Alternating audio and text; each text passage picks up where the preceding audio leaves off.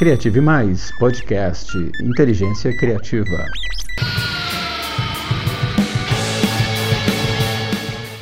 Olá, esse é o Criative Mais, o seu podcast, e o tema de hoje é o líder que não chora. Como a vulnerabilidade pode ajudar lideranças a serem mais criativas e produtivas. E hoje o nosso convidado é o João Carlos Correia. O João é psicólogo com formação clínica em psicodrama e ele tem pós-graduação em gestão de pessoas e especialização em coach ontológico e mentoria. Há 35 anos, ele atua como executivo na área de desenvolvimento de pessoas em multinacionais no Brasil e no exterior.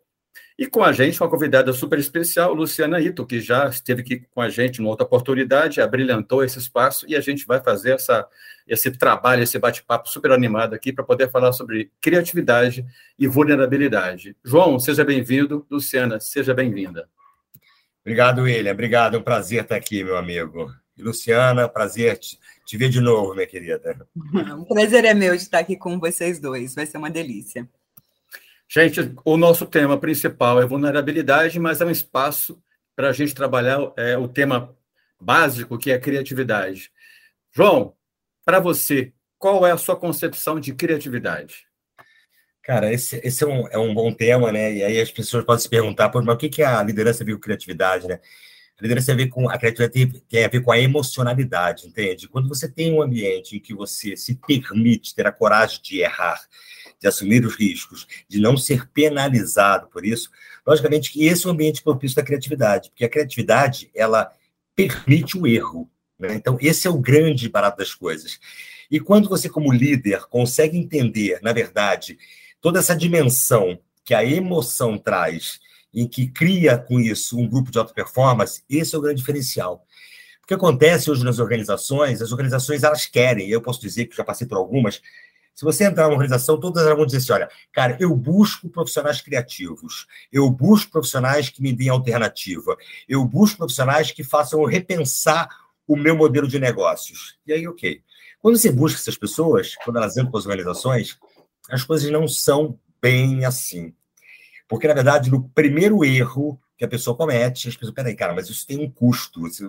As ideias, elas têm que ser enquadradas dentro de uma realidade dentro de uma funcionalidade, dentro de uma cultura. Aí começa a ver, a, a ocorrer o que eu falo são das as disfunções emocionais. Entende? E aí você começa a perceber que a empresa quer algumas ideias e soluções milagrosas, como se pudessem as pessoas criarem alternativas sem experimentar, sem correr os riscos. E às vezes, eu sempre digo o seguinte: às vezes as pessoas me trazem dez grandes ideias, mas uma vinga. Mas o problema é quem é que vai trazer as ideias. As pessoas não têm essa predisposição pelo medo, né? Pelo medo. Então, é, eu acho que a criatividade, criatividade, liderança e emocionalidade, elas caminham absolutamente juntas dentro das organizações. E a gente entender, né, e aí eu falo da minha geração particularmente, eu tenho 55 anos, que foi uma geração que foi criada baseada no medo, né? Ou seja, quando eu era pequeno, não faz isso, não vai dar certo, não comete isso, olha, cuidado com isso. Enfim, a, gente foi criado dentro de um ambiente em que o medo de errar era muito mais forte do que a vontade de acertar. Exato. Então, quando você, quando eu me lembro quando eu ia para a escola, o meu medo não era é, é, é, a minha vontade não era ser o primeiro, era não ser o último, entende? Porque o último teria um peso enorme na minha vida, né? E como, dando um exemplo meu, como eu fui uma criança que, que, que, a gente vai com o tempo perdendo um pouco essa criatividade, né? A criança é, é, é um, é, é, uma armadilha você crescer muitas vezes, né? Porque a criança ela tem essa essa originalidade, essas perguntas que geram reflexões, né? E aos poucos você vai perdendo isso. E eu como criança, eu perguntava muito sobre as coisas, como toda criança tem os porquês, milhares de porquês. Sim. Mas eu fui criado dentro do ambiente e, e aí no ambiente familiar por parte da minha mãe particularmente, Sim. e disse meu filho seja quem você é. Né? Solte o seu potencial criativo. E uma pessoa, minha mãe não tinha formação, não tinha nem instrução, era uma pessoa que era, ela foi empregada doméstica, mas ela tinha uma sabedoria que ela, ela entendia que ela tinha um filho que precisava desses elementos para jogar para fora alguma coisa interna que era, lógico, a minha, a minha, emocionalidade. Na época ela botou, ó, bota a criança no teatro, porque o teatro vai fazer com que ela solte essa criatividade. Sim. E aí é um outro erro, achar que só é, ações ligadas à cultura, etc, etc, desperta as pessoas que são criativas, né? Na, na verdade, Não. a criatividade ela está permeada em todas as pessoas. É aí é o quanto você se permite viver essa Exato. criatividade sem culpas, sem medo, né? Exatamente. Luciana, eu acho que a bola foi levantada e você vai, você vai, você vai se fartar aí desse tema. Bora. A primeira coisa que eu queria te falar, João, é essa coisa do erro é uma cultura que realmente a gente tem que começar a mudar dentro da própria escola, né? Exato. Porque o erro, eu acho que assim, pelo menos na teoria, a escola vê o erro como algo muito positivo, porque ele é um indicador do processo de aprendizagem, então ele não é erro, é uma evidência do que eu já aprendi e do que eu ainda preciso aprender. Nas organizações, a gente começa a ter uma cultura mais de de aceitar o erro também. Eu não sei se vocês já ouviram falar, mas tem a Amy Edmondson. Ela, ela participou de alguns TEDs. Aí, ó. Estou falando Sim. de TED dela por conta disso, porque foi num TED que eu conheci ela. Segurança psicológica, né? É, e, o, e ela fala muito da escala do erro. É, foi a primeira vez que eu vi alguém mensurando o erro como, sabe, possível de eu entender que tem erros idiotas, porque eu já sabia previamente, então idiota no sentido assim, eu não precisava ter cometido o mesmo erro. E tem erros que já são previstos no processo, porque quando você vai inovar, quando você vai buscar criatividade, o erro é parte do processo de aprendizagem. Sim. Então, assim, é, eu acho que a gente está falando de uma mudança de cultura, na verdade, que tem que acontecer primeiro no espaço da educação básica, mas também nas organizações. E aí me chama muita atenção é, o TED do, do João, que daqui a pouco está circulando por aí, é, é, no qual ele fala muito de uma mudança de cultura nas organizações e o quanto é complexa essa mudança. João, eu fiquei pensando em termos de criatividade, como que a gente pode implementar uma cultura de humanização, que foi a sua grande luta, então eu queria que você trouxesse um pouco disso, e se há espaço dentro dessa humanização também para tornar as pessoas mais é, empoderadas no sentido de acreditarem que elas são criativas, porque você acabou de falar, né? As pessoas, nós todos temos o potencial. Sim. Mas uma coisa é a gente saber na teoria, outra coisa é a gente poder viver na prática. A gente é saber que um time permite a gente trazer o nosso melhor. Me conta um pouco, assim, como é que você entende a cultura de humanização numa empresa? É, o, o, o William trouxe um, um deu um spoilerzinho, uma coisa interessante que, que eu acho que é muito importante nas organizações, que é a segurança psicológica, né? O quanto o grupo se sente seguro para cometer erros. Porque uma coisa é eu dizer para você, vai lá e comete o equívoco, não tem problema. Outra coisa é o quanto eu estimulo, não é, não é premiar o erro, não é isso que estou dizendo, mas é premiar as pessoas que se aventuram no erro. Porque errar as pessoas vão errar e o importante é que você caia de pé, de frente e aprenda com o erro, né? Isso é fundamental, né? Para não repetir o erro. Repetir o erro é burrice, né? Mas é o quanto a experimentação é importante para isso. E aí eu te digo que é o seguinte, é, isso passa por uma coisa da humanização que você falou. Né? Hoje, na empresa onde eu estou, um dos pilares da cultura é o why not mindset, é o por que não, né? é você desafiar o por que não as coisas são feitas do jeito que são feitas há muitos anos. Então, cara, não muda isso, porque isso sempre deu certo. E até, mas por que não mudar? Por que não pode ser melhor do que a gente tem hoje? E, logicamente, dentro de uma, de uma, de uma cultura organizacional, você tem diversas gerações é, brigando pelo espaço ali, né? Tá? Então, tem uma geração agora, que é a geração que está vindo muito forte, uma geração que, como é que eu vou dizer assim, uma geração que contesta mais, é mais inconformada com algumas coisas, mas também tem alguns problemas de vínculos com as organizações, então, às vezes falha na hora do poder de convencimento maior, então, às vezes não tem a força suficiente para mudar uma estrutura da organização, porque mudar uma cultura, vocês sabem, uma cultura de uma organização é uma coisa extremamente complexa, que não é propriedade do recurso humano, que às vezes as pessoas acham, não, mas o recurso humano é o guardião da cultura de uma organização. Não é assim. Então, você estabelecer uma cultura da coragem de assumir riscos e mudar, é uma coisa que só o tempo pode dar. Não, não, tem, não tem forma, não tem, não tem regra mágica, tipo assim, ó, agora temos a cultura, então a partir da manhã todos agora vão participar, vão... Não. Porque se eu não me sinto seguro, eu não vou correr o risco. Se o meu chefe não me dá a garantia de que, olha, aqui nesse espaço tem a convicção de que você não será penalizado por cometer erros, mas arrisque-se, né? Tome riscos, né? Assuma a responsabilidade do protagonismo das coisas, porque as empresas vão mudar quando elas se convencerem de que as pessoas precisam estar à frente desse processo com a coragem de realmente mudar as coisas. Senão a gente vai conseguir continuar reproduzindo modelos. E Exato. as empresas, hoje, por que, que a nova geração não, para elas tanto faz se é uma multinacional ou se é uma startup? Porque para elas isso não é importante. O que elas querem, a nova geração, é: eu quero me sentir no lugar que eu me sinta bem para colocar minhas ideias, para eu viver um ambiente inclusivo. Né? Porque, de verdade, outra coisa é quando você não vive um ambiente inclusivo, porque a, a diversidade ela gera pontos de vista diferentes. Não é só porque é importante respeitar os negros, os brancos, as pessoas acima de 50 anos, né? tem diversos grupos. Não é só isso, logicamente que isso é super importante, isso é ético, isso faz parte da, da do, do, ser humano, mas é porque isso também gera nas organizações uma nova forma de ver as coisas. E uma nova forma de ver as coisas passa por um processo criativo, de eu me permitir de eu não fazer juízo sobre as coisas. Porque o grande problema é quando eu me junto com alguém e a pessoa me conta alguma coisa e eu já começo a processar alguma coisa baseado nos meus valores. Já começo a pensar, não na ideia do que o cara está dizendo, mas é como é que eu vou contestar a ideia do que ele está me dando. Como é que eu vou dizer para ele o seguinte, cara, eu já fiz isso no passado, isso não deu certo. Essa, para mim, é a pior frase que pode existir dentro de uma organização. Você já fez, meu amigo, e não deu, e não deu certo, num outro ambiente, numa outra situação, com outras pessoas, e que não necessariamente não dará certo novamente. Então, se permita viver isso. Agora, não é fácil.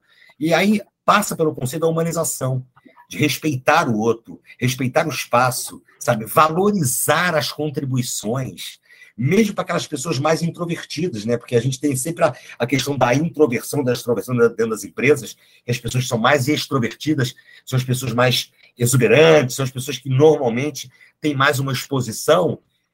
Cara, mas a criatividade está no introvertido, no mais calado, mas que vai dar uma contribuição de uma maneira talvez não tão exuberante, mas tão poderosa quanto. Então, compreender essa, o, o, o, aspecto psicológico das pessoas permite que eu possa dizer com uma pessoa que trabalha comigo, que talvez não seja tão extrovertida assim, mas, cara, a tua contribuição é importante. Se você tem algo para dizer, diga. Não se preocupe o quão estúpido essa, essa questão você pode acreditar que seja. Porque as grandes ideias, elas surgem na liberação intelectual, sabe? E que você permite que o teu cérebro não comece a comparar o que é certo, o que é errado, o que é preto, o que é branco, o que é bom, o que é ruim. Isso vai cair em estereótipos. Isso é um limitador de criatividade. Então, é a liderança dentro das organizações, ela tem um papel fundamental de fazer as pessoas acreditarem de uma maneira legítima, né? Não é só porque a empresa quer que a cultura seja assim, ou que a criatividade é importante, mas que você acredite que isso é importante. Se você não faz isso de uma maneira legítima, você não, não estabelece confiança com as pessoas. E sem confiança, não é só não, não é só a criatividade que não surge, são as relações que não acontecem, são as conversas reais que não surgem, são os conflitos que não são resolvidos, né? são gestores autocratas que aparecem de uma maneira mais presente, que a emoção é tolhida. Né? Porque quando eu falei lá no TED que é, o líder o líder chora e durante muito tempo o líder é, foi feito para não chorar, né? E no meu caso, particularmente, né, que eu conto até, o meu pai dizia até mais do que não chora, é chorar é coisa de mulher. Meu pai dizia isso para mim, literalmente.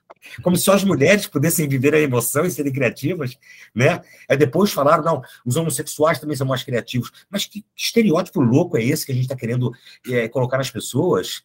Sabe? Somos todos é, parte de um mesmo processo, de uma mesma humanização, e aí não tem. A pessoa que olha para esse tipo de, de, situação é uma pessoa totalmente travada, do, não só na criatividade dela, mas na forma dela viver, de uma angústia. Então, ter esse ambiente inclusivo dentro das organizações faz com que as pessoas se sintam livres, e isso parte com o processo de humanização. Agora, não é fácil, tá? Não é fácil. As empresas, muitas delas, não estão preparadas para esse processo. Assim, querem, estão num movimento que eu acho bem bacana. Eu acho que nunca se falou tanto em humanização nas organizações. Né? Eu, a minha vida é, começou, é, executiva começou há, há, quase 40 anos atrás. Você imagina o nível de sofrimento que eu tive nas organizações, né? Pela, pelo meu jeito de ser, era muito complexo. Ninguém entendia como é alguém poderia ser gestor com se preocupando com as pessoas, entende? Colocando as pessoas no primeiro lugar. E as pessoas acreditavam que isso não gera resultado. Não, não. Se você não tiver foco em resultado, você não consegue ter sucesso na vida profissional. Meu amigo, você tem que ter foco nas pessoas. O resultado vem. Ele vem a rebote, não tem como. Você faz gestão de pessoas, isso tem se falado muito agora em todos os. As pessoas têm dito muito isso, e eu acredito só ao longo do tempo: é faça gestão de pessoas. E o resultado vem. Fazer gestão de pessoas é permita que elas sejam livres, não só para exercer a sua criatividade, mas para exercer a sua autonomia, para exercer a sua capacidade de discernimento do que para elas é bom ou é ruim, para exercer a capacidade de sentir pertencente a uma tribo. Você precisa, isso, isso é antropológico, sabe? As pessoas se reuniam nas tribos já há anos, né? Se reuniam para quê? Para se sentir pertencentes a uma equipe para conseguir é, é, é conquistar carne ou, ou, conseguir alguma coisa que proteja elas do frio. Isso é antropológico, isso não sou eu que estou dizendo, isso é, é, é, da vida, assim. E porque às vezes as empresas não seguem esses modelos né, e se prendem a isso. Bom, a notícia boa é que as empresas estão evoluindo, isso é bom. Né? Sim. João, cara, é, na medida que você ia falando, né, uma quantidade de luzes vão acendendo, uma quantidade de janelas vão se abrindo. E aí, assim, a vontade é de fazer um milhão de perguntas e a gente ficar batendo papo aqui até amanhã, mas a gente tem que focar. Uhum. Cara, é o seguinte, é, desde que eu te conheci, né, no TEDx da Escola Ensine, sobre a coordenação da Luciana, assim, eu senti, é uma coisa muito parecida com aquilo que eu senti quando assisti o TED da Brené Brown, quando ela veio falar sobre vulnerabilidade e, e e dentre outros é, speakers, né, como Ken Robinson, que falou sobre criatividade, mas é, o impacto, impacto, que eu senti com o Brené Brown foi gran, grandioso, porque é, eu faço parte daquele, daquele grupo de pessoas que sempre teve vergonha de se manifestar, de falar, enfim, de se expor. Né? E isso faz parte, em menor ou maior escala, da grande parte das pessoas, e acaba ficando parecendo que o extrovertido, aquele que faz mais barulho, que fala mais alto, chama mais atenção, ele é o melhor, ele é o mais inteligente, ele é o mais confiável, e não necessariamente.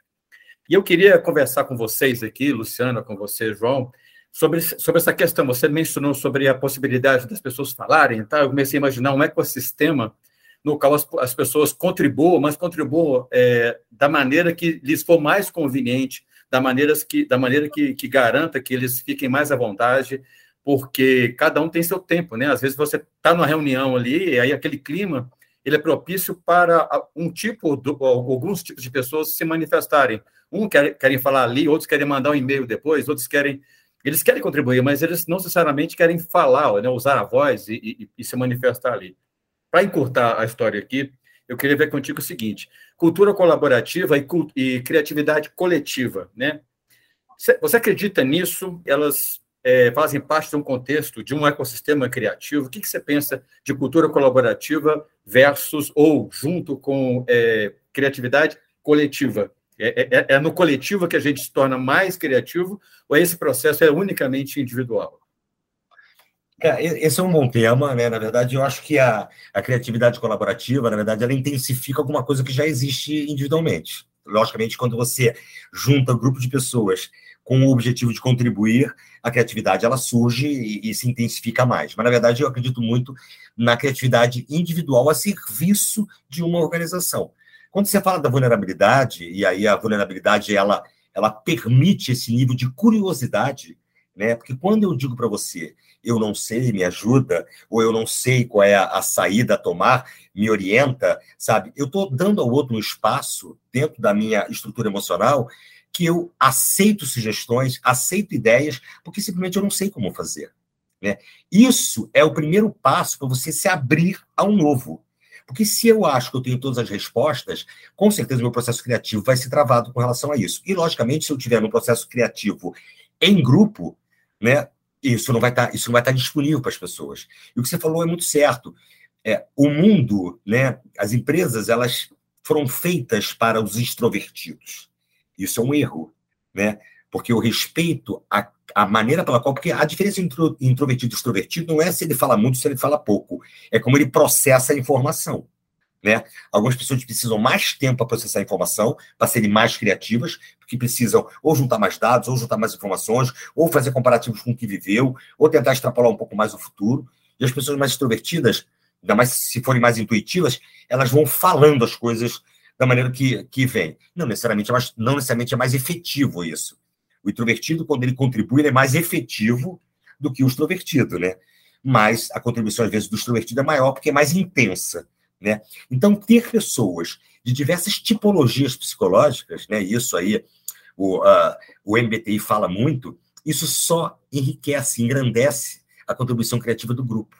Né? Então, esse processo colaborativo, e é assim que eu acredito, e é assim que eu faço com a minha equipe, né? Eu tenho pessoas, na verdade, eu tenho uma pessoa só na minha equipe inteira que ela tem a mesma tipologia psicológica minha, né? De extroversão, de intuição, né? E foco em pessoas, etc. Outras são muito mais introvertidas, são muito mais analíticas, presadados. Eu não sou muito presadado. Eu venho uma ideia, eu já vou já vou, já vou estruturando, né? Outras pessoas precisam de mais essa informação, precisam de mais evidências, precisam de coisas mais concretas. Mas o grande barato é quando você junta pessoas, como você falou. Gostei dessa, desse tema de, de, criativa, de criatividade colaborativa a gente vai juntando as diversas peças desse quebra-cabeça e aquilo que eu não sou mais forte, ou aquela visão que eu não tenha, o outro pode me ajudar, o outro pode contribuir, e saem ideias incríveis a partir desse processo criativo. Né? Ah, o brainstorm está meio batido já e tudo mais, é, se fala muito brainstorm, eu particularmente acho que, que, enfim, não é, não, é, não é só por isso, é uma, é uma metodologia, mas não é só. Eu gosto muito mais dos desafios que a gente faz em cima de uma situação.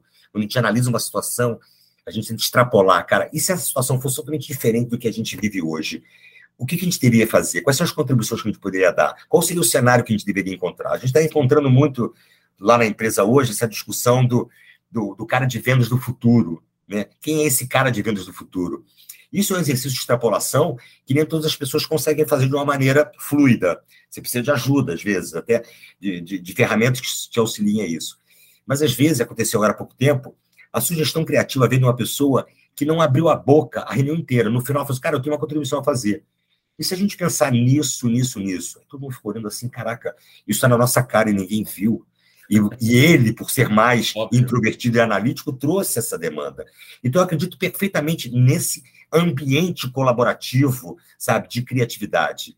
Né? Por exemplo, a gente tem lá um, um espaço que eu acho muito bacana, que a gente junta pessoas de diversas áreas. A gente tem um problema, né? A gente tem um dilema, né? E a gente traz esse dilema e junta pessoas de diversas áreas, não especialistas no tema, para que elas possam sair dali com um projeto de melhoria. Cara, isso, e tem coisas absolutamente incríveis. Uma, é isso, a gente tem um apoio de uma, de uma startup que está nos ajudando nesse processo criativo, e é absolutamente incrível. Porque quando você tem muita legitimidade com aquilo que você conhece, às vezes você se cega a elementos que você acha que não fazem muito sentido.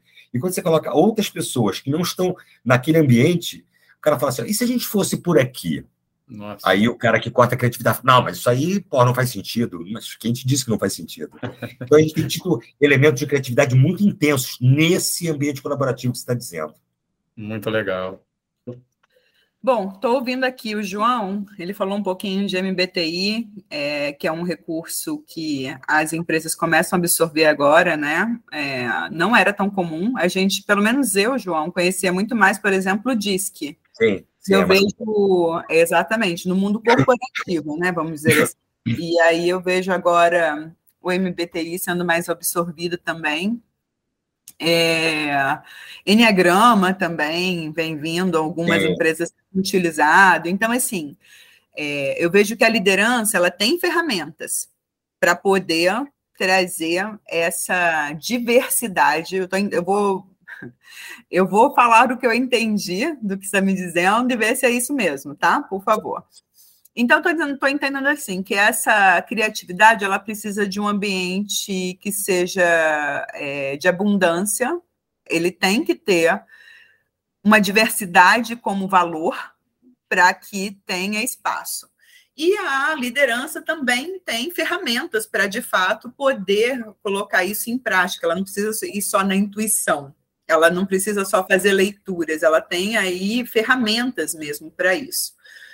João, o que, que eu queria te, te pedir para a gente pensar um pouco é assim: eu acho que muita gente se fala de diversidade, mas como a necessidade das equipes terem serem diversas. Mas pouco a gente de fato troca figurinhas na prática dos desafios do que é criar uma equipe diversa e gerir uma equipe, uma equipe diversa, valorizar as pessoas com as suas características e também entender que no meio do processo, quando você coloca uma pessoa mais extrovertida com uma introvertida, porque a ideia é essa às vezes, não vai ser fácil, não vai dar bom, vai dar ruim. Isso também acontece, porque a gente não tem falado sobre isso. A gente fala da importância da diversidade, tem que ter na empresa. Mas, assim, não se gasta energia quase nenhuma trocando assim o desafio da prática, da metodologia. O que, você tentou e deu certo? Não existe benchmark de... sobre o como é, é desenvolver e liderar uma equipe diversa. E não estou falando só diversa de gênero, de raça, de cor, de credo. Estou falando hum, hum, exatamente de perfis e de experiências prévias e como você usa isso para um time de alta performance. Então, vamos falar um pouquinho sobre o papel da liderança nisso e os desafios que, na prática, quem topa já, já, tem, já entendeu que diversidade é a, é a base. Mas vamos dar um passo além? Tipo, quais são os desafios? O que, que a liderança tem passado aí para dar conta de colocar esse time para chegar na alta performance? Cara, você falou um tema super importante, Luciano. Acho que nunca tivemos tanta informação das pessoas em assessments, em MBTI, inteligência emocional, em DISC, em avaliação cognitiva. Nunca tivemos tanta informação. Eu acho que às vezes até é informação demais. E eu vejo o seguinte: na minha concepção, existem quatro elementos básicos de uma gestão que, é, que tem que ser considerado.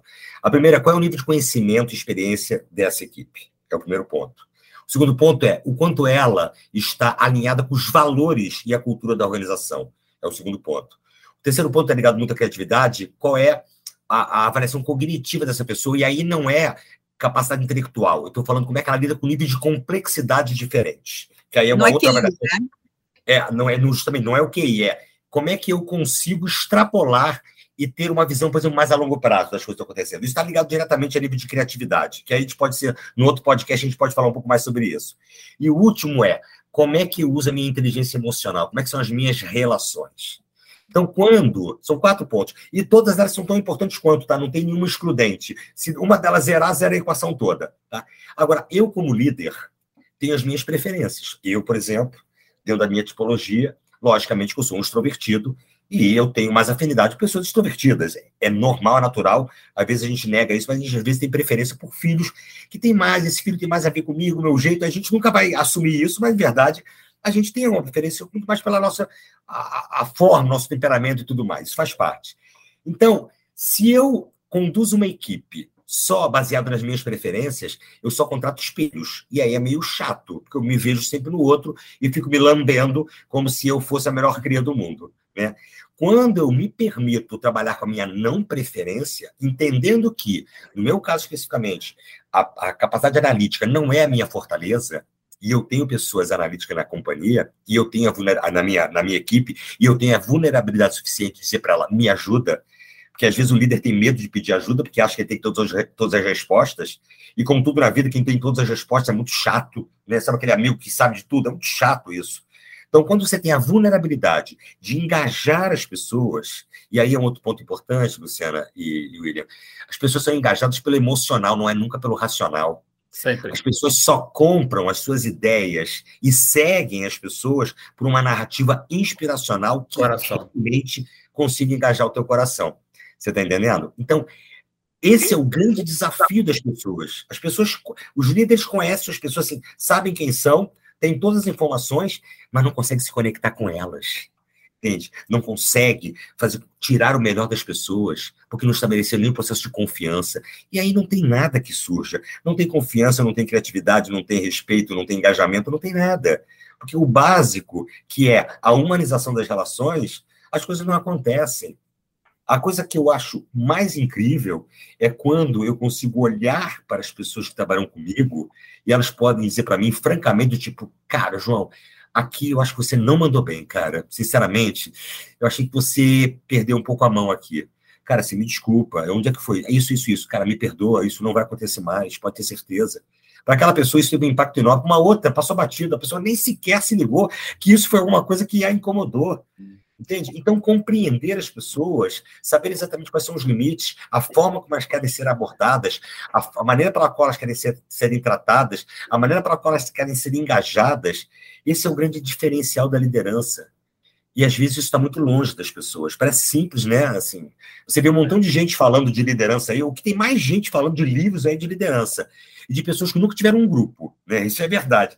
Tem uma galera falando de coisas que nunca encostaram a barriga e enfrentaram um conflito interpessoal, é. que nunca enfrentaram uma, uma baixa performance, que nunca tiveram problemas com a pessoa que emocionalmente está abalada por algum problema que ela viveu lá fora. E as, e as empresas às vezes dizem, lá fora e entra aqui com outra perspectiva. Que estupidez!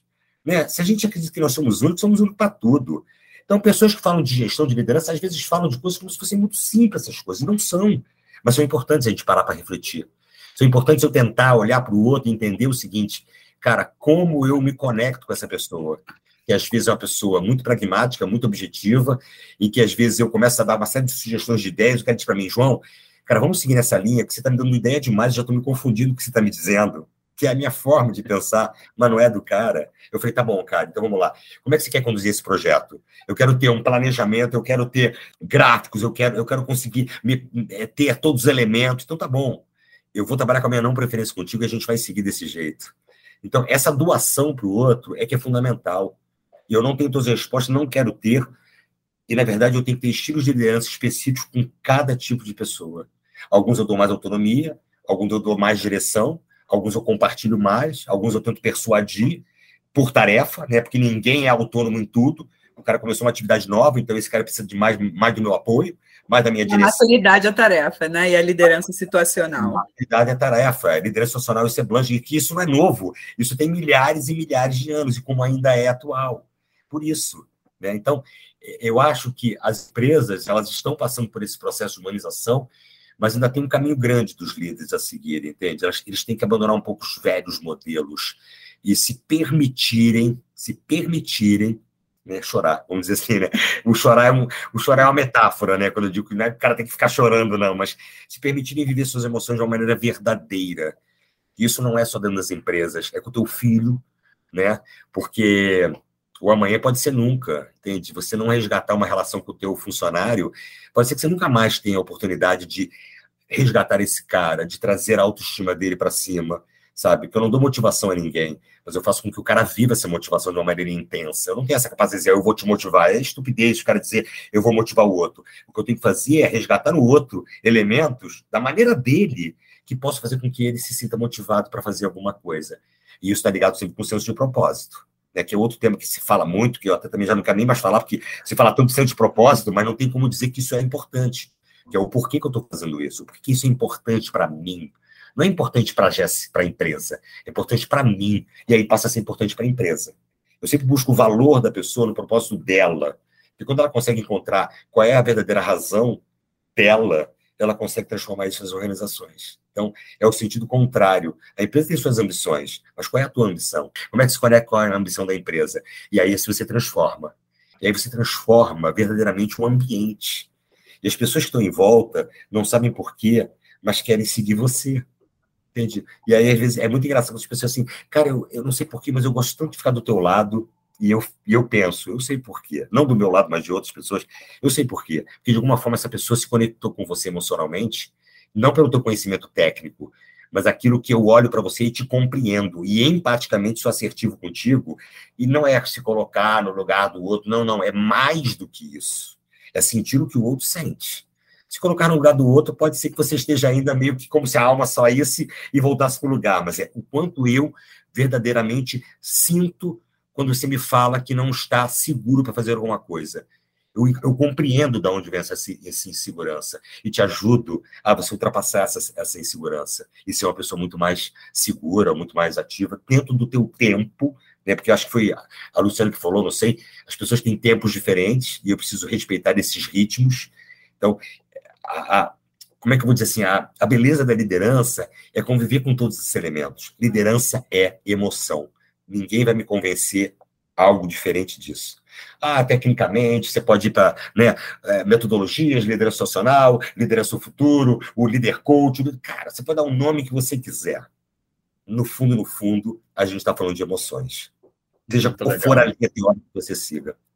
Muito legal. João, você, você é, falou sobre propósito e comecei a pensar no quanto é, esse acaba sendo grande combustível para poder para que as coisas aconteçam, para que é, qualquer negócio, não importa o segmento no qual esteja inserido, ele realmente floresça. E comecei a pensar aqui também no, no, no quanto os líderes, né? A gente, eu acho que talvez a gente não chegue a falar é, é, de forma de forma descarada que a pessoa chora. A questão é, é, sensibilizar as pessoas para que elas consigam perceber detalhes nas coisas. Mas eu fico pensando aqui na, na, na, quantidade de líderes que a gente tem por todo o Brasil, por todo o mundo, que mandam os seus, os seus, seus coordenadores, os seus colaboradores, fazerem cursos e trazerem novidades, mas eles acabam, de muitas formas, não participando desse processo cultural. Né? As informações chegam, eles pegam aquele monte de, de informação nova, pensam que é o que é valioso, o que não, o que importa, que ele autoriza, que não autoriza, que ele gostou, que não gostou, e acaba que a cultura, ela, ela fica, vira aquele, aquela coxa de retalhos de coisas que não se harmonizam e não chega a lugar nenhum. Assim, eu vou acabar me alongando um pouquinho aqui só, porque eu não quero deixar essa imagem tá na minha cabeça sair. Eu, eu acabei visualizando, assim, eu acho que o que acontece, existem é, culturas no que diz respeito à, à liderança, é, culturas artificiais. Em que sentido que eu quero dizer? Se a gente pegar e fazer uma analogia, pá, na, na, natureza, você falou, a gente falou sobre o tempo das coisas, o equilíbrio das coisas, ecossistema. Na natureza não existe uma, uma liderança oficialmente, mas o tempo todo, dentro da natureza, as coisas ficam equilibradas, tem os predadores naturais, cada, cada planta é, faz o seu papel no tempo certo, na estação certa, aí ela colabora do jeito que ela acha que tem que colaborar, e a coisa acontece, e ela conecta os pontos, e a coisa fica ali redondinha e equilibrada. E as empresas, elas como se fossem lavouras, né? E, e é, um, é um espaço de produção de alimentos artificial, sob o controle de uma pessoa que tenta fertilizar no tempo certo, tenta dizer que tem que fazer, mas aí a praga vem e tem que botar pesticida. Enfim, eu acho que os ambientes, eles, é, é, um ambiente de, de, de, uma empresa, de um agrupamento de pessoas, na teoria, eu quero que vocês me ajudem, porque eu estou pegando essa imagem, está na minha mente, estou botando em cima da mesa para a gente brincar, brincar com isso. Eu acho que falta, falta um pouco dessa liderança é, inconsciente, né? Assim, ao invés do líder querer mandar e fazer e dizer o que vai acontecer, eles ele se projetar da mesma forma que tem um líder na natureza que ninguém consegue ver, mas ao mesmo tempo ele está ali fazendo com que as coisas aconteçam. Se um líder humano conseguir mergulhar nessa energia, nessa, nessa conexão cultural e colaborativa e, e criativa e começar a fazer com que as pessoas nem percebam que ele está ali, mas, mas ao mesmo tempo ele faz com que ele é a cola que, que conecta todo mundo, talvez faça sentido. Eu me alonguei um pouco, mas é para poder jogar na mesa, para a gente se divertir com isso. O que, que você pensa disso? O que vocês pensam disso? Quer, quer falar, Lua? Eu, eu, eu, eu, eu só vou jogar bola para você, porque para mim, quando o Will fala isso, volta. Eu acho que assim, você viver isso é mais forte do que qualquer teoria. Então, quando você vive uma, um, um, time onde você se sente muito mais competente quando esse time está junto, isso não anula em nenhum momento o seu, a sua competência individual, o seu brilho, mas assim, você sabe, você entende que quando você está naquele time você é mais, você consegue ir além. Essa sensação ela é uma sensação que o, o, João falou de ancestralidade, até ela convoca você uma sensação de pertença a uma tribo, a um grupo, a um time que vai muito além. E eu queria ouvir o João, se ele com, com, ouviu essa, essa fala do Will e foi para esse caminho. Ele falou isso também nas experiências deles anterior, que ele já viveu e conseguiu sentir isso. Então, queria ouvir mais assim sobre isso. Não, é, essa metáfora do Will eu achei incrível, né? Você, na, na natureza não tem o chefe, né? Tem o, o, o, o chefe leão, o chefe urso, o chefe macaco. Não. Existe ali um, um poder instaurado, por, ou seja, pela, pelo respeito às pessoas que têm pela experiência ou qualquer coisa, mas tem uma liderança ali que é uma liderança inspiradora. Né? Você não escolhe o teu chefe, né? Essa é uma frase bem conhecida, mas você escolhe quem é a pessoa que você vai seguir. Eu tive chefes muito ruins na minha vida, muito ruins, que para mim serviram só com experiência de não reproduzir esse modelo. Exato. Eu tive chefes muito inspiradores. E eu aprendi uma coisa que é muito legal, que é o seguinte: quanto menos o chefe aparece, mais o grupo é autônomo e se autogere. As pessoas não precisam de chefes, as pessoas precisam de pessoas que estimulem o potencial dessas pessoas. Isso não é filosófico, tá, gente? Isso não é filosófico, isso é real. Eu posso dizer que nesse tempo inteiro que eu tenho diversas organizações com diversas equipes, pequenas equipes, grandes equipes, equipes de fora do país, cara, às vezes você não está presente, mas a sua presença é sentida. Sabe por quê? É porque as pessoas comungam os mesmos valores. Sim. E aquele cara que só produz porque o chefe está presente, esse cara não é um cara que tem que estar na tua equipe. Esse cara não é um cara que sabe exercer autonomia. Esse cara não é um cara que vai projetar uma performance elevada. Esse cara não é um cara que vai contribuir com uma equipe, que vai ter esse senso de pertencimento a uma equipe. Então, eu acho que o grande, o grande desafio é. Eu gostei dessa coisa, eu nunca tinha parado para pensar, mas eu gostei dessa essa liderança natural, como se fosse a natureza mesmo, né? As coisas acontecendo e as pessoas têm seus códigos, né? O cara já olha e fala assim, cara, puta, esse aqui não tá legal. Quando o chefe usa somente a gestão, ele não tem uma influência sobre as pessoas, qual é o caminho mais claro para manter as pessoas sob a sua tutela? Controle. As pessoas fazem controle o tempo inteiro. Exato. Como se fosse possível controlar as pessoas. Agora, nesse ambiente de pandemia que houve, e tem agora a, a as pessoas estão nas suas casas, por exemplo, o meu chefe era de Singapura. 11 horas de diferença minha. Você acha que se eu não quisesse trabalhar, eu iria trabalhar? Você acha? Não. Mas eu preciso de um chefe para dizer que eu tenho que trabalhar? Não. Porque eu tenho a minha responsabilidade, eu tenho a minha autonomia, eu tenho a minha autoestima, sabe? Eu tenho, eu tenho meus valores. Então, mas é por quê? Porque, na verdade, eu confio e acredito que esse é o processo. Se eu tenho um chefe que faz eu acreditar nessas coisas, eu trabalho por ele. Na boa. Eu não trabalho pela empresa, eu trabalho por ele. Porque ele é o cara que me inspira. E sempre quando eu olho para alguém que me inspirou na minha vida, algum líder, eu sempre olho algum skill que está ligado a uma emoção, nunca a um comportamento técnico. Nunca pensei assim, ó, porra, eu tenho admiração por esse cara, porque esse cara sabe como ninguém dar uma aula. Admiro o cara que dá uma aula bem, mas não é isso que me, que me mobiliza, né? O que me mobiliza é o cara que fez eu me sentir super especial, fez eu me sentir incrível. Não é que o cara é incrível, ele me fez sentir incrível. Ao fazer o outro sentir incrível, isso é um senso de engajamento super poderoso. Eu não faço isso por manipulação ou paternalismo. Eu faço isso por uma crença que as pessoas precisam verdadeiramente ser o que elas querem ser. Elas têm que ser não o que querem parecer ser, porque a empresa quer um estereótipo. É a empresa me permitir eu ser verdadeiramente aquilo que eu sou, com todas as minhas fragilidades, com todos os meus medos, com toda a minha falta de conhecimento para algumas coisas, mas eu sou inteiro, eu estou ali. Então, eu acho que isso é muito que você fala dessa vamos dizer assim, eu vou até tentar criar um tema dessa, dessa liderança, nem sei, uma liderança inspiradora, mas eu acho que é até Invisível. Mais... É, sabe, uma liderança não presente, sei lá, alguma Sim. coisa assim. Você está ali com as pessoas, as pessoas querem estar juntas, sabe? E outra, e outra bobagem que eu ouço muito falar é o seguinte, cara, se você é muito amigo das pessoas que você gerencia, você vai ter um sério problema de fazer a gestão, porque talvez você não consiga dar limites ao outro, porque vai confundir o papel de amigo e de líder. Olha, essa é uma das maiores estupidezes que eu já ouvi, Sim. sabe, Sim. alguém falar. Sim. É o cara não acreditar muito no outro, né? É não acreditar muito que existem papéis que a gente vive na sociedade como um todo, e esses papéis, eles existem independente da gestão ou não, da liderança ou não. Entende? Isso não conflita em nada com o meu nível de engajamento com o outro. Né? Isso tá pelo contrário. É, pelo contrário. Né? As pessoas que trabalham comigo são amigos pessoais, ou, ou não são, não convivem na minha casa, porque por N razões, enfim, mas não é que tem que ser também, mas, enfim, é, isso é uma profunda ignorância, né? Então eu gostei dessa tecnologia aí com a natureza, acho que é muito isso, né?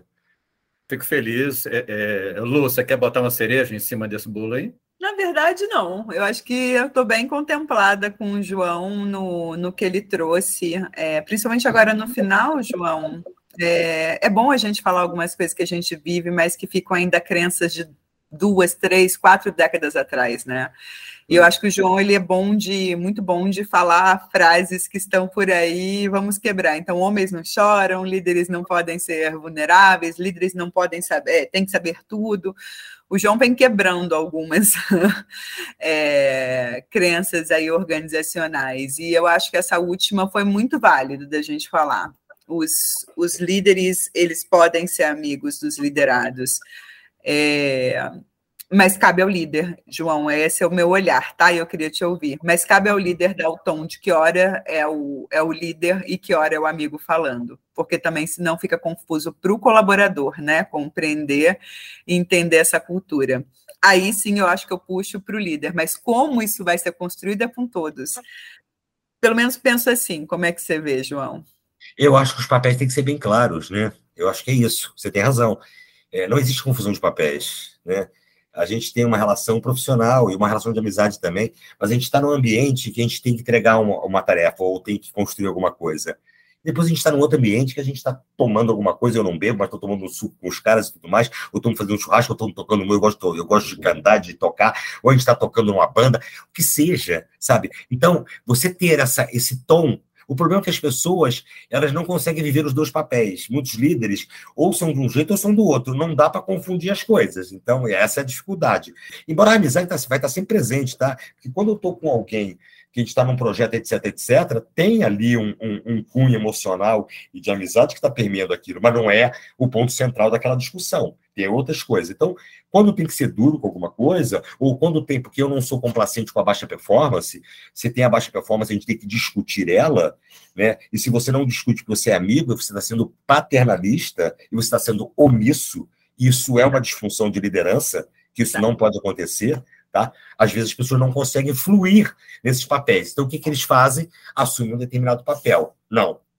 Líder não tem amizade com as pessoas. Né? Enfim, é, são escolhas. Tá? Alguém vai sofrer nessa história. Normalmente vai ser o liderado. Né? Alguém vai sofrer nessa história. Né? Então, mas, mas essas discussões, é, é, só para eu concluir meu pensamento, é o seguinte: ah. é muito engraçado. Todas as organizações que eu passei, é o seguinte: se o cara tem problema de, de gestão, pessoal vira para desenvolvimento, cara, ele está precisando de um curso de gestão. Cara, como se um curso desse ao cara a dimensão humana que ele precisa, você está entendendo? Tecnicamente é importante o cara conhecer e saber, ok, mas não é um curso que vai dar para ele essa dimensão que ele precisa. Ele precisa se permitir mais. Então, todas as minhas sessões de coaching, mentoria, etc, etc, quando o cara vem com essa conversa, não, eu preciso conhecer a técnica do coaching. Tá bom, cara. Mas o quanto você olha para o outro sem julgamento, quando você está realmente escutando o outro para compreender, não para retrucar. Ah, eu não faço isso. Isso é um bom ponto de reflexão. A técnica de coaching, você vai aprender, cara, em, sei lá, um dia fazendo um cursinho, você não é isso importante. É o quanto você sabe desafiar as pessoas, o quanto você sabe desafiar a forma da pessoa pensar, o quanto você acolhe as pessoas, senso de acolhimento. Acolhimento não é proteção, né? Não é paternalismo, perdão, porque a proteção ela tem que existir, a pessoa tem que se sentir protegida dentro de uma, de uma equipe. O quanto você está verdadeiramente disponível para as suas pessoas. Cara, isso você não vai aprender numa sala de aula, meu amigo, me desculpa, eu não tenho essa capacidade. Ou você está predisposto a sentir, ou você vai só conhecer. E isso não vai te transformar num líder efetivo. Eu acho que a palavra da, da vez da, do, do, nosso, do nosso papo acabou se tornando propósito, não é nem não é nem liderança, não é nem chorar, não é nem vulnerabilidade. Pelo menos eu consigo fazer essa leitura aqui. Eu queria é, ver com vocês o seguinte. Cara, propósito, a gente parece, parece que existe uma pandemia de falta de propósito. E eu acho que essa, é, e essa falta de propósito está gerando muita depressão e muita ansiedade. As pessoas não conseguem se encontrar e nem se enxergar dentro e fora das empresas, dentro e fora das escolas, dentro e fora dos relacionamentos, dentro e fora da, das suas famílias e tal. Então, as pessoas estão meio que perdidas como um zumbi, e se tratando de ambiente corporativo. É, a pessoa está numa empresa, ela ganha bem, ela, a empresa tem grana, parece que está dando tudo certo, mas assim, parece que existe um vazio né, dentro do, do, do, da empresa no que se faz, nos projetos, e na vida pessoal de cada um deles. Assim, em se tratando de vulnerabilidade, os líderes que não chora, ou líder que chora, o quanto esses dois perfis, né, o líder que chora e o líder que não chora, o quanto eles podem fazer diferença, o quanto eles podem trazer de lucro, de prejuízo, afinal de contas, como eles podem interferir dentro de um universo tão rico, diverso, mas que está vivendo uma crise de propósito. Cara, Will, você está dizendo uma coisa que tem sido o tema das minhas discussões. É bacana que você está trazendo. O problema é o seguinte: a gente está vivendo num mundo, é o mundo da, do Instagramável, né? É o mundo da, da felicidade artificial. É o mundo que ninguém está vivendo aqui agora. As pessoas ou estão vivendo no passado de coisas que viveram no TBT, ou estão projetando no futuro que não estão vivendo, mas dizem que estão. Então, são pessoas que estão infelizes, mas estão tirando lá selfies e dizendo que estão na balada. São pessoas que são pessoas as mais realizadas do mundo, as mais felizes do mundo, etc, etc. As pessoas estão vivendo um pouco o presente, o aqui e agora. Isso acontece também com a gestão. A gente precisa fazer com que as pessoas realmente compreendam o viver o presente, porque você só consegue ter um, um senso de propósito, né, aonde você quer chegar, quando você começa a construir o teu presente. Né? Tem pessoas que vivem só no passado e tem pessoas que vivem no futuro que, que nunca chegou. O passado que, que já deixou de existir, mas continua preso, e o futuro que nunca chegou e está sempre buscando. As pessoas estão vivendo pouco o aqui e agora. E aí isso está criando um certo vazio nas pessoas.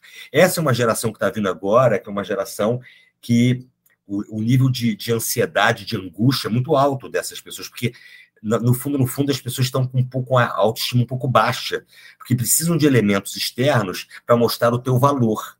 E não estão deixando de viver as coisas de uma maneira intensa. Então o cara tá no restaurante, está tirando foto do, da comida dele. Ele perdeu aquele momento daquela garfada. O cara tá num show e está preocupado a fazer um vídeo para que todo mundo veja onde o cara está. E o cara não está olhando os acordes que o cara tá que o cara tá fazendo ele lá. não está ali, né? Ele não está ali. Ele não está ali. E, e é como ter felicidade em você estar em um lugar em que você não está.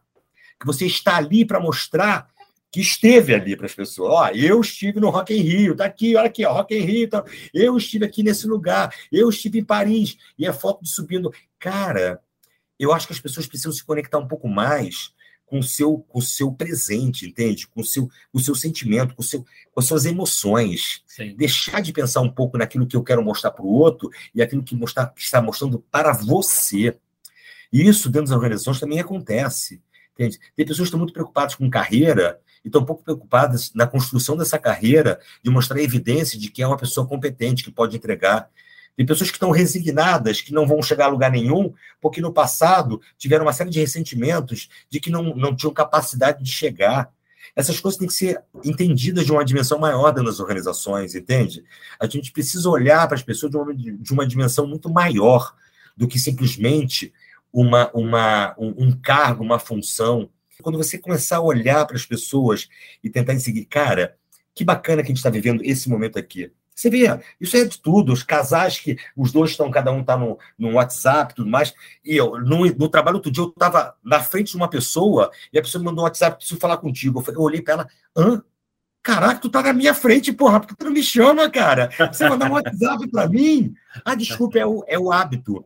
Né? Então, sabe? Então, eu acho que é, é, a gente precisa ajudar essa nova geração que está chegando é, a viver um pouco mais, e a, e a, minha geração, por exemplo, a se desprender um pouco mais de hábitos e costumes que não, que não fazem mais sentido, para construir ambientes mais humanizados e que as pessoas possam realmente ser, as pessoas serem mais produtivas, autênticas e que possam viver suas emoções, possam fazer seus choros, possam fazer de uma maneira sem culpa sabe? E vivendo esse presente tão intenso e que, de verdade, às vezes a gente passa batido, né? E eu estava lendo um livro que é que eu achei muito legal, que fala de um tema que não tem nada a ver com o que a gente está falando aqui, fala um tema até de morte, mas, enfim, era uma curiosidade que eu tinha, e que diz o seguinte, é, é, o amanhã pode ser nunca, né? E pode ser um encontro que você nunca mais vai ter, né? Então, ou aproveita o momento agora e constrói o teu futuro, ou seja dentro de uma organização, ou seja dentro de uma escola, ou seja dentro de, de um empreendedor, de uma atividade empreendedora, ou você vive intensamente o que você está vivendo agora, meu amigo, ou o teu tempo vai passar e você vai se arrepender de não ter sido intenso, verdadeiro, humano, emocional e chorão no, no dia de hoje. Né? Eu acho que é, é mais ou menos isso. João, você falou o seguinte: não dá para ensinar como você se vulnerabiliza, como você se conecta. Você tem que viver, topar, passar por isso. É, pensando agora nos próximos aí anos, eu acho que eu vou arriscar no máximo 10, mas eu estou achando muito ousada da minha parte falar 10 anos, porque está difícil no mundo bunny como o nosso é, é. se preparar para tantos anos. O que, que seriam, então, os desafios das organizações no desenvolvimento dos colaboradores? O que, que você vê aí de desafios que estão se desenhando aí para os próximos anos? Como preparar os nossos colaboradores? O primeiro ponto é o seguinte: você só consegue transformar a vida do outro, ajudar a transformação, quando você se autoconhece. Eu acho que está vivendo um momento hoje de muito autoconhecimento emocional. Eu vejo isso. Eu vejo, eu vejo muitas iniciativas bacanas acontecendo. Acho que a gente tá, tá, ainda tem um caminho a seguir, mas eu vejo hoje muitas empresas investindo no autoconhecimento, investindo nas suas fragilidades, investindo naquilo que não só nos teus, nos teus, né, que é muito comum nos teus pontos fracos, etc, etc, não, investindo no seguinte, o quanto você se conhece, o quanto você se conecta com as pessoas, o quanto isso pode ajudar na transformação das organizações. Então, eu vejo esse movimento muito do senso humanitário acontecendo. De verdade vejo. De verdade, de verdade, de verdade. Acho que ainda tem muito caminho a seguir, acho que ainda estamos longe. Eu acho que talvez você tenha razão, 10 anos seja muito. Eu acho que isso vai se intensificar. Isso vai se intensificar. Mas eu começo a ver situações em que as pessoas começam a discutir não só o resultado, mas como é que as pessoas o como isso está acontecendo, o como as pessoas estão chegando no resultado, o quanto é importante a pessoa estar. E aí tem atividades de mindfulness, uma série de outras atividades que estão sendo feitas pelas empresas e tudo mais, que fazem com que o cara tenha esse esse moderno employee, ou seja, um, um, um, empregado do futuro, né, que esteja conectado com todas essas causas, né, e aí causas sociais passam a ser importantes, você está envolvido nesses aspectos, você está inserido dentro de um contexto que, o mais humanitário, de, de, de, compreender o outro, de escutar o outro, não só dentro da tua, do teu núcleo, mas eu poder ajudar um outro núcleo, um outro departamento que está precisando de ajuda. Então, esse para mim é um ponto fundamental. Não tem, não existe, me desculpem os caras que estão ganhando dinheiro com isso, mas não existe curso de liderança. Não existe, não existe. Existe, mas de verdade, ajuda as pessoas a se compreenderem, ajuda as pessoas a se conectarem mais com suas emoções ajuda as pessoas a se fragilizarem mais, a se vulnerabilizarem mais. Porque isso que se aproxima do humano. Porque quando o Will se vira para mim e fala assim, cara, João, me ajuda, eu não sei fazer isso, eu tenho que ser muito escroto como ser humano para ironizar o que ele está me pedindo. Você está entendendo? Diz assim, ah, porra, não, se vira. Sabe? As pessoas, por menos que expressem, elas querem isso. Eu nunca ouvi ninguém dizer que quer ser maltratado por um chefe. Eu ouvi dizer, ah, não, eu gosto de ser maltratado. Por mais que eles reproduzam modelos uhum. né, familiares, que busquem, às vezes, até relações que se punam. Mas isso é uma patologia, as pessoas não querem isso. As pessoas querem ser felizes. E aí, conceito de felicidade, de novo, não vou entrar aqui nesse mérito. Mas as pessoas querem ser respeitadas. As pessoas querem entrar numa organização e dizer assim, cara, como eu me sinto pertencente a isso tudo, como eu tenho orgulho de estar aqui, como eu, como eu me sinto é, é, vinculado, né? porque a palavra vinculada ela é muito mais do que estar presente. Eu me sinto quanto os meus valores, os valores dessa organização fazem sentido para mim. E aí, com isso, eu me transformo numa pessoa melhor e, consequentemente, eu me transformo num líder melhor. Então, a transformação vai pela pessoa, não pela posição de líder, mas pela pessoa. E ter pessoas embaixo que possam também fazer esse, esse empurrar.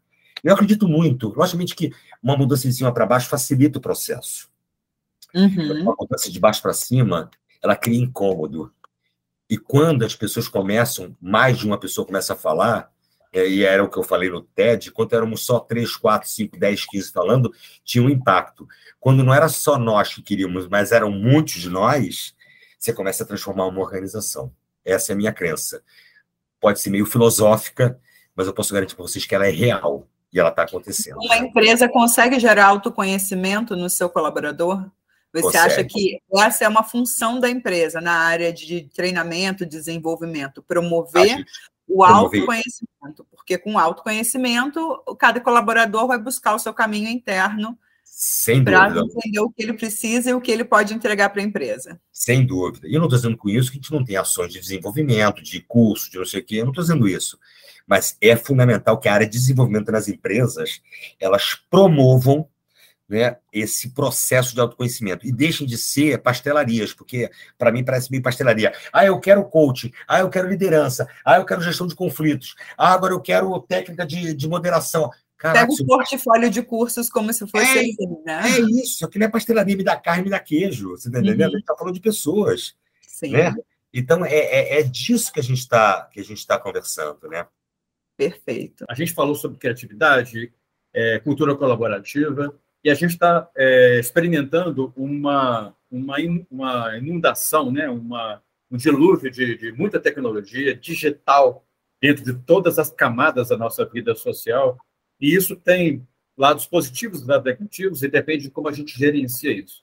Na sua concepção, você acha que, por exemplo, inteligências artificiais, mais do que uma tecnologia digital, ela pode nos ajudar a, ela pode ajudar a sensibilizar as pessoas, ela pode nos ajudar a nos, nos conhecer melhor, a nos tornar melhores profissionais, melhores líderes. O que, que você pensa de, de inteligências artificiais? Não, fundamental. Na tomada de decisões, entende, de análise de cenários, de novas perspectivas. É a tecnologia ajudando a gente. Logicamente tem sempre a inteligência artificial ela entra como um apoio a uma decisão humana que está por trás, mas ela traz para a gente uma série de informações que nos ajudam muito na parte de planejamento. Hoje, por exemplo, a gente utiliza inteligência artificial na parte de planejamento, na parte de análise preditiva, na parte de comunicação, na parte de, de, de análise de cenários. Isso já está ajudando a gente. Legal. Isso acho que facilita o trabalho, por exemplo, de um cara de vendas que utiliza esses recursos, entende? Né, para poder justamente facilitar o processo de comunicação. Logicamente, a gente dá vida. A inteligência artificial vem como um recurso para otimizar a minha performance. E, e, cada vez mais vai ser uma realidade. E a gente está atualmente fazendo contato com uma série de startups para buscar é, esse, essa, esse know-how para saber como é que pode ajudar ainda mais em outras coisas que a gente tem é, problemas a serem solucionados, que a inteligência artificial, o IA, pode ajudar a gente muito nisso, lógico, totalmente adequado, totalmente coerente esse processo. Muito bom, muito legal. A gente chegou ao finalzinho do nosso podcast, João, e eu gostaria de dar esse, esse espaço para você fazer as suas últimas considerações sobre o nosso papo é, e responder para mim se, se você acredita se a criatividade pode salvar o mundo e aproveite para dar uma dica para quem está nos ouvindo, para eles se tornarem mais criativos, para poder abrir os seus sentidos e transformar a sua vida profissional. Bom, Will, obrigado por, por esse papo, maravilhoso, né? Bom, eu, eu, sou suspeito em dizer, porque eu acho que a criatividade, ela, ela move, né, não só as organizações, mas move a nossa vida, né?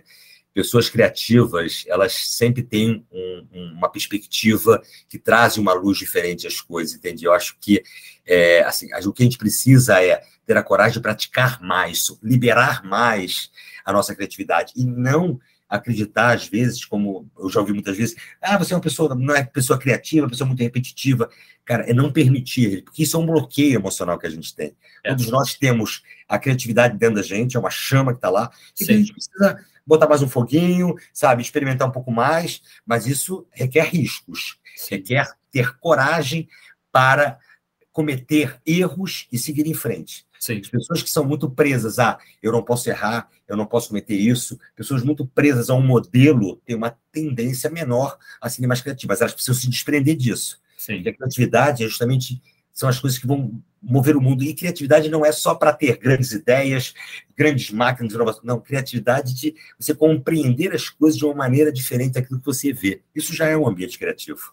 Né? Então, é, eu sou é, assim absolutamente partidário e fã de ambientes criativos colaborativos que as pessoas possam realmente dar ao outro um presente que é a sua sugestão, sua ideia, de compartilhar isso e dali sair novas ideias e isso crescer para todas as pessoas. Né? Muito, muito bom, muito bom.